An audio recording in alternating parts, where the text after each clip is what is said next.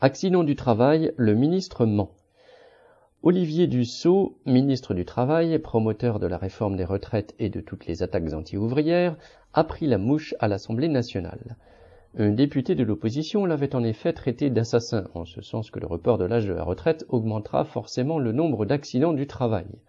Dussault, indigné du qualificatif, a alors prétendu que, au contraire, l'action de son gouvernement conduisait à réduire le nombre d'accidents mortels. C'est un mensonge éhonté que les chiffres de ses propres services démentent.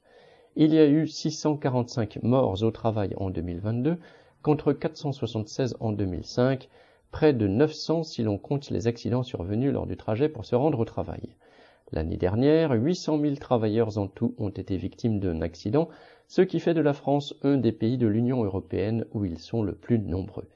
Chaque travailleur sait bien que c'est la recherche de la rentabilité, la durée et la pénibilité excessive du travail, les économies sur la sécurité qui sont les causes principales des accidents. Les chiffres montrent également que ce sont les travailleurs intérimaires, ceux qui découvrent leur poste et ceux qui font les travaux les plus durs, qui sont les plus touchés. De plus, une étude récente de la mutualité française chiffre l'évidence.